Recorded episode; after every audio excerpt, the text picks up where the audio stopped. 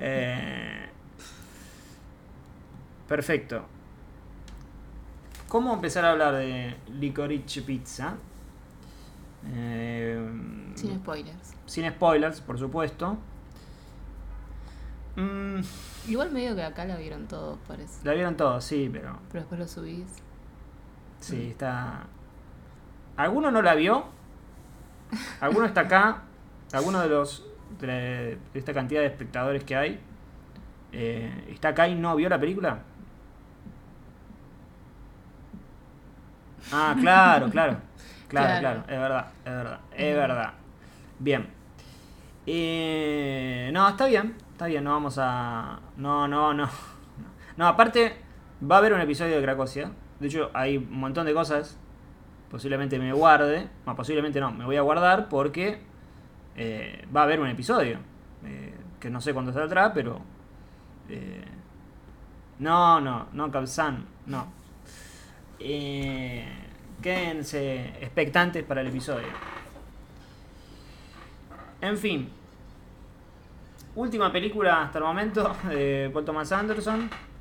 viniendo de Phantom Thread. Volviendo a hacer una película de más juvenil. Que podía ser Boogie Nights. Eh, mucho se habló de. Eh, Boogie Nights. eh, es la nueva Boogie Nights. En la previa, ¿no? Eh, está haciendo Boogie Nights de vuelta, una cosa así. La verdad que no. o sea, no. Mm, eh, obviamente va a haber puntos en común, como, como con otras películas de él, como con Punch and a Globe, como Inner Vice o eh, Phantom Thread. Pero en definitiva es una película, digo, para hacer un resumen así medio violento, una historia de, de amores imposibles, ¿no? En todo sentido, no solamente en, su, en, en la relación principal que tiene la película entre eh, este joven de 15 años y esta eh, chica de 25, eh, que los separa una década de distancia, sino también eh, en, en todo aspecto, ¿no? De la, de- digo, tanto de los personajes secundarios y de, y de, y incluso, incluso perdón, el vínculo entre ellos y- y cierta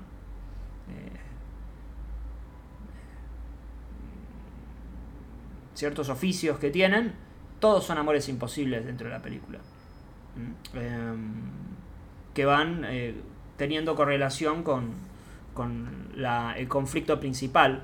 Eh, y hay algo muy similar eh, a Phantom Thread en eso de que, bueno, no va, no va a ser una película de tanto de, de trama en términos de, de, bueno, A más B más C, ¿no? Sino que es más una película de un coming of age donde, donde vamos a acompañar a estos personajes y donde va a haber una sucesión de, de, eventos donde los vamos a ir viendo. Va a haber igual unas eh, como vueltas, no vueltas de tuerca, sino como que uno puede ver, eh, bueno, este es el, como el paso siguiente y el paso siguiente y el paso siguiente, pero no de la forma en la que puede, puede suceder en, no sé, una película de Netflix eh, o en una serie de Netflix.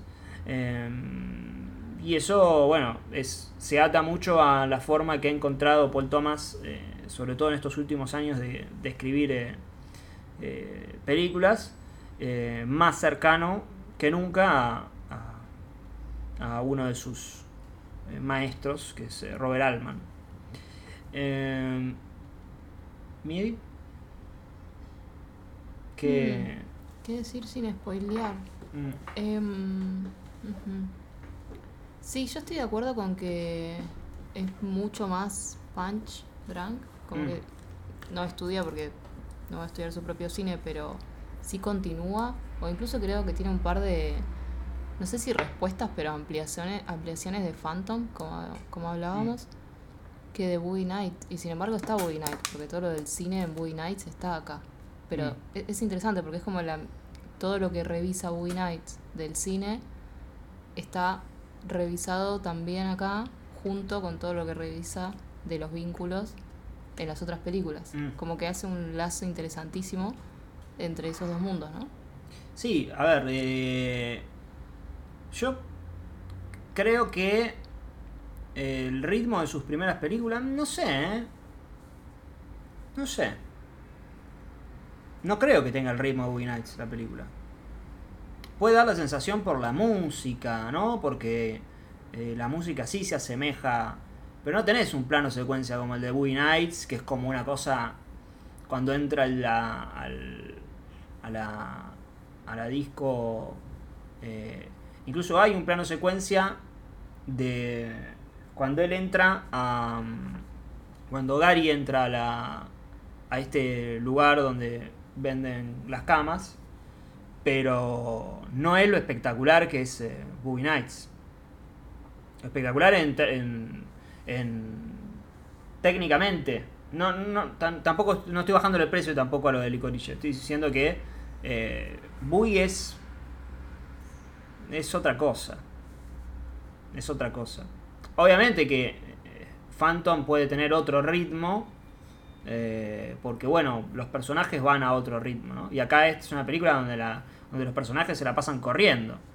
Eh, pero creo que está ahí más, más en un intermedio, donde no, no, no quiere volver a ser Boogie Nights. No quiere volver a ser Boogie Nights. No es una película referencia. No, no, no es una película de, Bueno, miren qué dice Boogie Nights. Mm, En ningún momento él está pensando en... No digo que no esté pensando Boogie Nights. Digo que no está pensando en que vos pienses que él está haciendo de vuelta a Boogie Nights. Porque no... eh, por suerte no es así. Porque de vuelta Boogie Nights ya existe.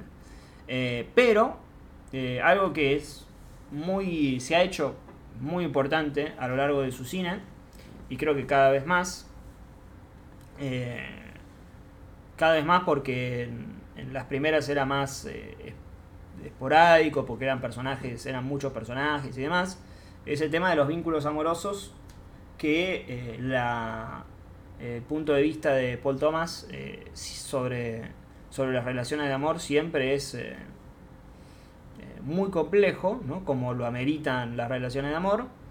eh, y, y su forma de, de comprender esos vínculos y de escribir esos personajes eh, es, es- es única. ¿no?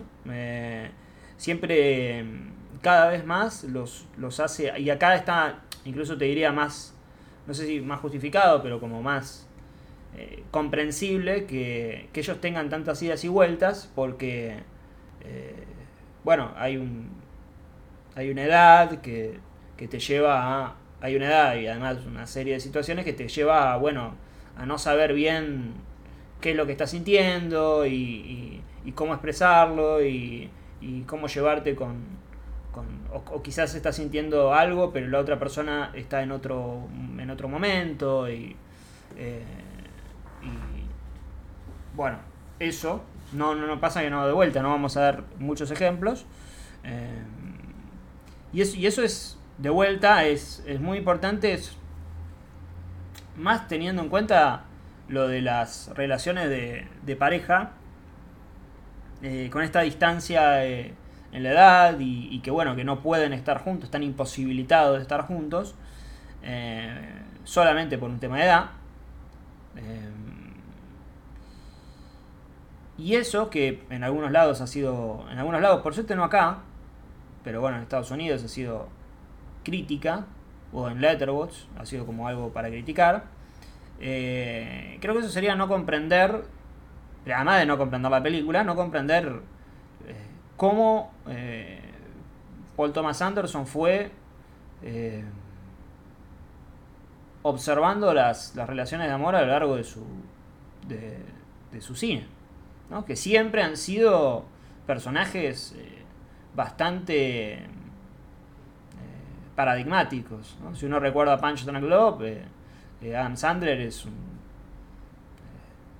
una relación como muy... como relaciones que, que, que- en teoría no deberían ser. Acá estamos hablando una de que no debería ser por una cuestión de edad.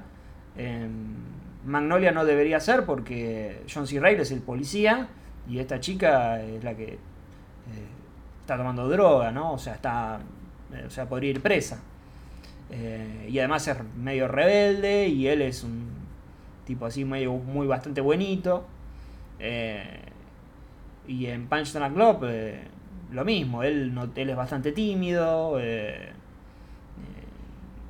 ella es la chica que lo vienen a presentar. Digo, siempre son como relaciones que no deberían ser y que la sociedad no permite que, sucedan y que sin embargo en su cine sí terminan sucediendo. Eh, por eso está terminando, digamos, cuenta esta historia. Eh, por eso el tema de la edad. Em, pero bueno, eh, obviamente para, para, para, llegar a estas deducciones se necesita un trabajo previo, que es haber visto las películas y obviamente prestarle atención, algo que parece que no se hace muy seguido en la cuenta social Letterboxd o en la cabeza de los, de, los sujetos que habitan en esos lares. Em, y bueno, eso en definitiva. A ver, eh, em, uno quiere hablar un montón de cosas, pero